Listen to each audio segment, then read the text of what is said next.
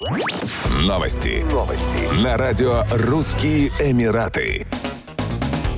Власти Абу-Даби разрешили вновь заполнять яхты и катера пассажирами на 100%, что позволит индустрии морских развлечений в столице ОАЭ вернуться к нормальной жизни. Как сообщило морское управление Абу-Даби, власти сняли ограничения по максимальной вместимости для всех туристических яхт и катеров, ходящих в прибрежных водах. С 25 ноября 2021 года суда было разрешено заполнять пассажирами только на 80%. Ранее власти Абу-Даби ввели послабление для туристических площадок и мероприятий. Теперь они могут работать со стопроцентной загрузкой и заполняемостью помещений. Такое решение принял столичный комитет по управлению чрезвычайными ситуациями, кризисами и стихийными бедствиями. В помещениях продолжит действовать масочный режим для всех посетителей. Стоит напомнить, что в апреле власти Абу-Даби разрешили посещать мероприятия, туристические достопримечательности и культурные учреждения, не прошедшим вакцинацию против COVID-19 при условии предъявления отрицательных результатов ПЦР-тестирования. Срок его годности составляет 48 часов.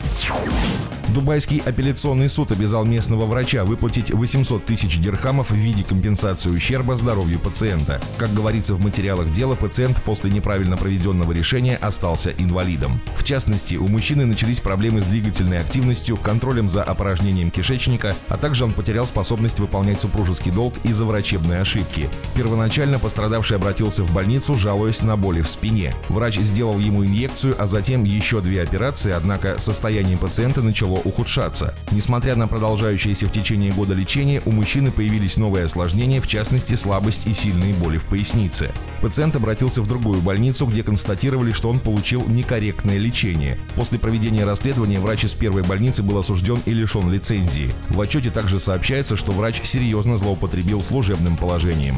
Медицинская комиссия также пришла к выводу, что мужчина не сможет оправиться от инвалидности. Пациент, который потерял трудоспособность, обратился в суд и потребовал компенсацию в размере 10 миллионов дирхамов от врача и больницы. После длительных судебных разбирательств суд постановил выплатить пострадавшему 800 тысяч дирхамов.